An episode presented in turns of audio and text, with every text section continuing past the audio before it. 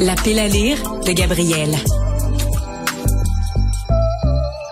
C'est le moment de parler de bouquins avec Gabriel Caron. C'est le moment donc de la pile à lire de Gabriel. Gabriel qui est humoriste, animatrice du balado J'ai fait un humain et ambassadrice de Cube Livre. Bonjour Gabriel. Bonjour. Une, petite brique. Une petite brique aujourd'hui, hein? Ben oui, je me suis dit 700 pages. Les vacances arrivent. Ben oui. On va suggérer quelque chose pour nous occuper.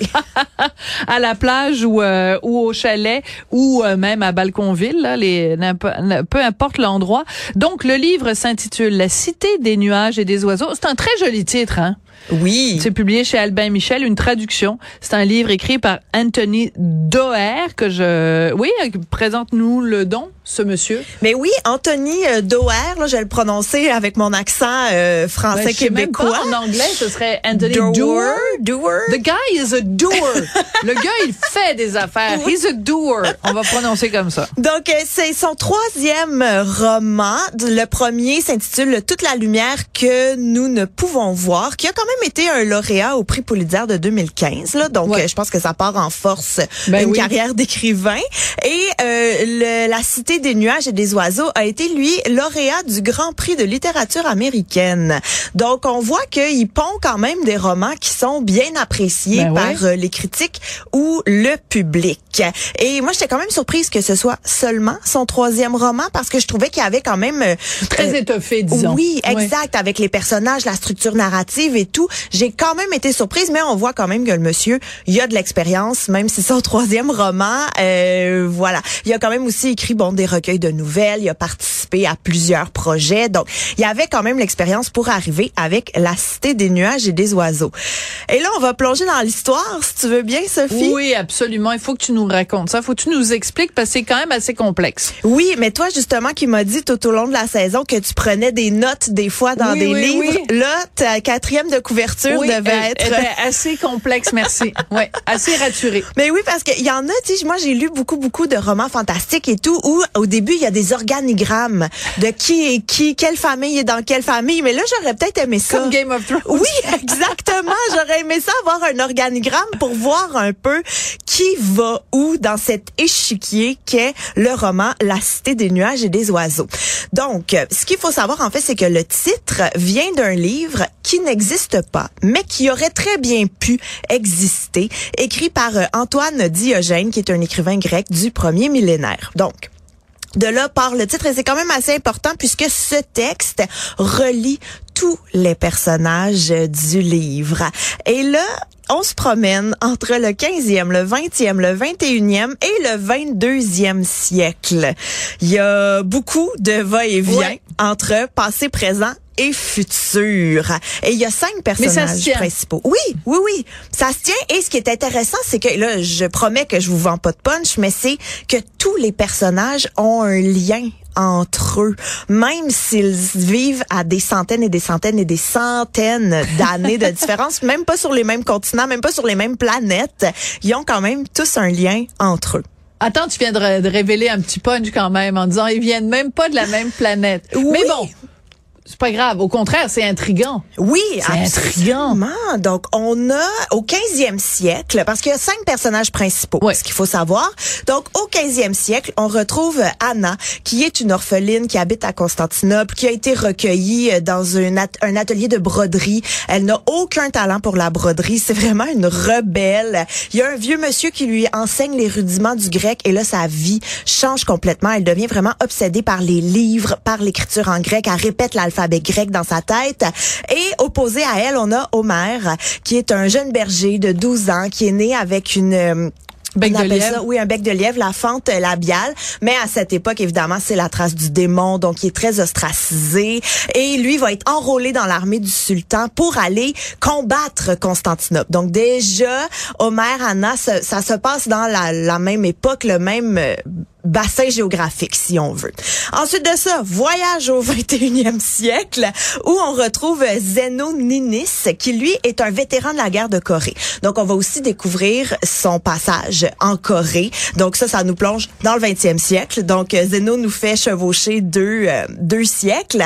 Et lui, bon, s'est rendu un hommage passionné par la cité des nuages et des oiseaux qu'il va traduire. Il fait même une petite pièce de théâtre avec les enfants de sa ville en Idaho. C'est un, un vieux monsieur. Moi, je l'ai toujours, je l'ai imaginé comme un papy gâteau, là, bien gentil, très impliqué dans sa communauté.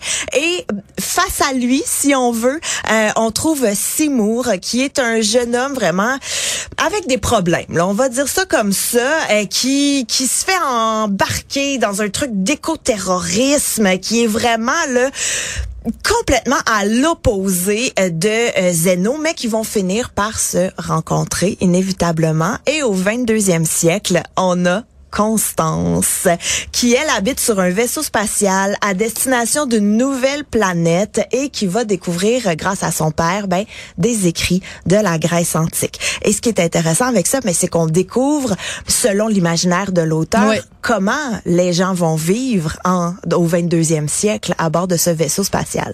Et c'est quand même particulier parce que euh, donc un roman d'anticipation d'une certaine façon de science-fiction euh, et en même temps basé sur des écrits supposés, euh, enfin imaginaires, mais quand même euh, de la Grèce antique. Donc, on peut dire ça ratisse large. Est-ce que tu dirais qu'il essaye de, de trop en faire, de, de, manger à trop de râteliers en même temps?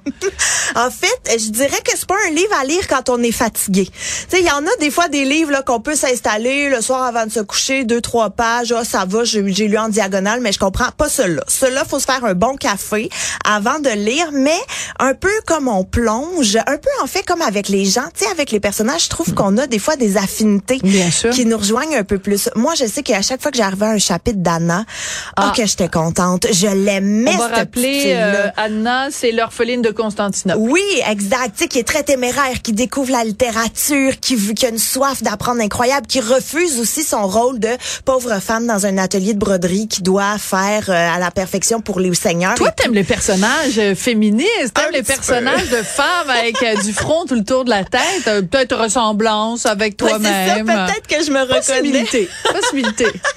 Mais donc moi je sais que j'avais beaucoup beaucoup d'affinités avec Anna. J'ai dévoré ses chapitres. Il y en a des fois où peut-être Zeno, j'ai un petit peu moins d'affinité avec Zeno, les vétérans de la guerre, c'est un peu moins il y a un peu moins ça dans mon entourage, mais vraiment j'ai trouvé que il y avait beaucoup de choses mais quand on accepte et qu'on fait OK, c'est complètement éclaté, j'accepte la proposition, je plonge, ben il y a des heures et des heures de divertissement à travers tout ça et moi ça m'a beaucoup fait me questionner justement sur ah ah. Est-ce que j'ai le goût d'être Constance ou pas? Est-ce que je serais capable de vivre comme Constance ou pas? Euh, non, je pense que la réponse La réponse, non. Ça te tente pas d'aller vivre sur une autre planète, ça te tente pas de non? Ben le vaisseau spatial me parle ah, semi, ah, mais je trouvais ça intéressant la façon dont dans le futur il découvre les livres, tu sais parce que c'est quand même beaucoup plus interactif que nous, nos livres à nous. En tout cas, je veux pas trop en dire. Non non non, il faut pas, il faut pas. Mais vraiment, euh, je pense qu'il y a quelque chose de très intéressant avec euh, ce roman-là pour ceux justement qui aiment voyager et décrocher complètement. Je vous garantis, vous allez décrocher complètement en vous plongeant dans ce livre-là. Et euh, l'évolution des personnages. Mhm. Oui, j'ai vu ça aussi parce que encore une fois, faut vraiment faire confiance à l'auteur parce qu'il est capable, bon, de un de nous présenter la situation actuelle. Donc voici Anna, c'est sa vie, mais comment Anna s'est rendue là? Comment avec sa sœur? Qu'est-ce qui s'est passé? Même chose avec Zeno. On découvre, OK, c'est un vieil homme, mais il n'a pas toujours été un vieil homme. Même chose avec Seymour, OK, il est éco-terroriste, mais qu'est-ce qui l'a mené à ça? Donc, de plonger dans le passé des personnages, c'est vraiment euh, très bien fait. Très bien fait. Alors, on rappelle le titre du livre qui est bien sûr disponible sur Cube Livre. La Cité des nuages et des oiseaux, c'est publié chez Albin Michel. Un, livre de Anthony Doerr. Je sais même pas si c'est comme ça que ça se prononce, mais je pense que c'est comme ça qu'on va le rebaptiser. Il y a des Doerr, puis nous aussi, on est des Doerr, ma belle Gabrielle. Merci beaucoup. C'est comme ça que l'émission se termine. Merci beaucoup à Marianne Bessette à la recherche, qui est une Doerr elle-même. Hein? Elle fait, arriver les choses. Et euh, et euh, Charlie Marchand, la même chose à la à la réalisation. Voyons, je vais finir par le dire, ils peuvent pas être deux à la recherche quand même, il y a toujours bien un bout un bout à tout. Donc Charlie lui est à la réalisation et la mise en onde. Merci beaucoup à vous d'avoir été là, merci d'avoir choisi Cube Radio et on se retrouve très bientôt.